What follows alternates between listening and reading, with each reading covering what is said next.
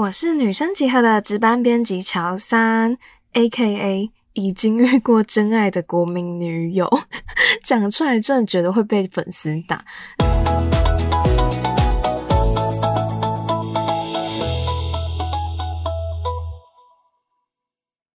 今天呢，想要跟大家分享的故事主题是你遇过真爱吗？小编我本人是非常相信真爱的。其实这是基于一个传说，偷偷告诉你哦，这故事非常的浪漫。大家应该都听过柏拉图这个人吧？呃，我之前呢会那么相信真爱，是因为我曾经看过一个传说，是柏拉图在会影片讲的，叫做《球形神话》。这个故事里讲到，原始人类啊是圆形的，有两张脸，可以转三百六十度，那有四只手、四只脚，还有一对生殖器。他们总共会有三种性别哦，就是男生、男生、女生、女生，还有男生和女生。它分别是太阳、大地和月亮的关系。有没有觉得哇，这真的是神话会出现的场景？当时啊，这种圆形的人类其实有非常强大的力量，所以天神们会觉得哇，我的力量是不是？不够高尚，是不是会被威胁？所以当时宙斯就决定啊，那不然我们就把所有的人类切成两半吧。于是呢，所有的人类就变成一张脸、两只手、两只脚，还有一个生殖器。本来天神以为这样的指令呢，可以让诶人类的数量不仅变多啊，然后他们的力量也变小了，不会再威胁到他们。结果没想到。人们反而开始穷极一生寻找他的另一半，哇，听起来真的是很浪漫的故事。你觉得你已经遇过你生命中呃所缺乏那个缘了吗？还是你还在寻找呢？我自己啊是一直非常相信我遇过真爱的。在二零二零年的时候，呃，我和我的前男友发生一件重大事情的变化。我每次到外面都告告诉别人说，诶，他是我的真爱前男友哦。为什么会这样说呢？其实是因为我们交往的时候感情就非常好，直到分手的时候还是会每天每天通电话哦。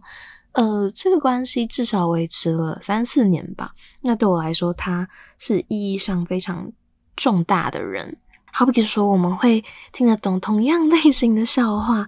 假设一下好了，他可能今天晚上就告诉我说：“诶，我晚上要吃肉跟汤。”然后我就会说：“哦，是哦，肉还有汤哦，肉跟汤。” 然后他就会回我说：“对呀，我还要喝拿铁，把铁拿起来。”这种别人听到都觉得“天哪，太烂了吧”的笑话，我们还两个还是可以讲一个小时。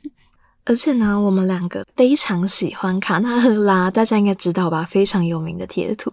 那里面的粉红兔兔呢？我们大概有四只玩偶吧，我们还有分别取名哦，叫做得得肉肉，还有大卡拉、小卡拉，他们就像是我们的小孩一样。所以呢，很长时候我都会说，嗯，卡拉要找爸爸啦。然后我的前男友也会说，哦，没有，卡拉要找妈妈。甚至我们还会用呃玩偶来抱怨对方，说一些平常不敢讲的话，就说。啊，卡拉觉得妈妈很吵。没错，卡拉还有一套自己的声音系统。我们这样的关系呢，从分手到呃面对一大挫折，至少经历了两年。那这个挫折是什么呢？没错，就是他交了新的女朋友。我的天呐！从每天会讲电话的关系，突然变成了他要在白天上班的时候偷偷摸摸打给我，回家呢还要继续偷偷删对话记录。想起来，我觉得很像是第三者的感觉。明明我是先来的，诶，怎么又有先来后到的问题？好了，但当时其实我觉得他也很像是隐瞒了。他当时的女朋友非常多事情，譬如说，他还是会想要找我跟他出去一起玩，他还是会在呃帮女朋友买宵夜的路上打给我电话。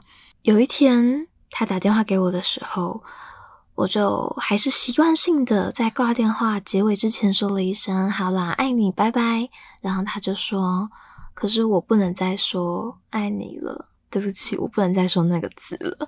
哇，当时真的是两滴眼泪立刻掉下来，不知所措的我呢，因为有我刚刚前面提到嘛，我们有一个玩偶小孩，也就是卡拉，所以我就用卡拉的语气随便拼凑出了三个字，叫做 “blue shoe”。为什么是 “blue shoe” 这三个字呢？我完全就是灵光乍现，就咻飞过来的一个念头。那我当时想要讲的，其实就是我爱你。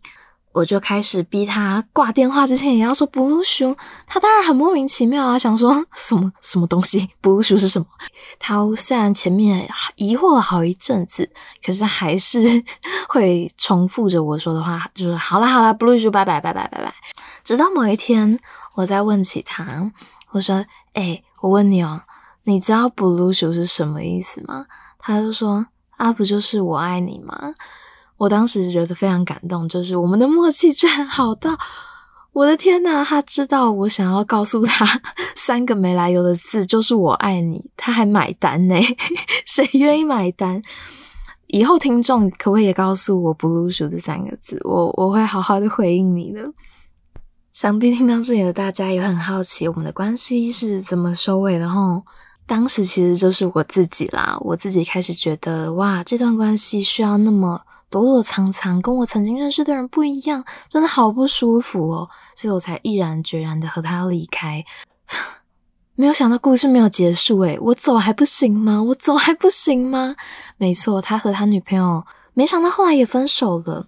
重点是他甚至把他们分手的原因归咎于我，他开始觉得说，是不是都是因为当时有和你继续联络，才导致我们两个感情不好啊，关系不好。那我当然是很受挫啊！不过面对这样的指控呢，我觉得我当时很勇敢，很勇敢的说：“这是你自己的感情问题，你要自己解决，你不可以因为没有人责怪，所以就怪到我身上。”即使我自己一个人哭的时候是哭得很惨，但我面对他的时候非常坚强。希望在收听的你们，面对任何挫折的时候也可以很坚强啦，可以面对那些。硬要伤害你的人说 no，我觉得当时的我可能没有想到那么多，事后直到现在回想起来，才觉得当时的自己很笨很傻。OK，不过呢，在这里也可以提到一个传说，为什么要讲呢？就是说我刚刚提的球星神话，另一个神话传说呢，叫做双生火焰。比较起来，我更相信我前男友和我的关系是这样：双生火焰比较像是你们同时被制造出来的一堆火，然后呢，像是被切成了两半。可是这个火啊，它是乱烧的嘛，所以它并不会切成一个很规矩的一半。所以有可能呢，你是比较阴性的，他是比较阳性的；你比较理性，他比较感性一点，温柔一点。总之，这个双生火焰是指两个人并不会那么对称，可是你们一看就看到，哦，这个世界上有一个人，他的灵魂和我是有同样的长相。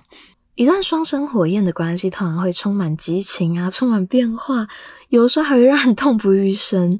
这个典故也有说过，双生火焰不一定是有始有终的。虽然你们在命运中注定会相遇，可是你们有可能会分离，你们可能会经历不一样的故事，并不是一定是因为你们不契合，而是世间种种因素。那此外，你的身份可能不一定会是爱人呐，你有可能是老师、朋友，或者是呃老板。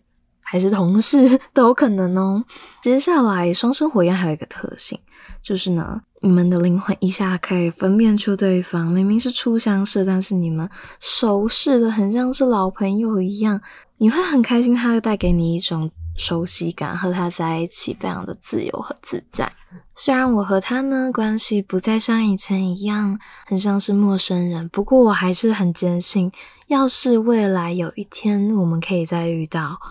我可以很大气的说，好啦，我们可以继续当好朋友，因为你是我的双生火焰，我很信任你，所以未来，嗯，有缘再见喽。不知道听完这些故事，你有没有相信真爱？有没有相信球星神话？有没有相信双生火焰呢？非常欢迎你告诉我你的感想。好啦，你有喜欢这些故事吗？好巧哦，我也很喜欢哦。我是今天的值班编辑乔三，当当当当，下次见喽，拜拜。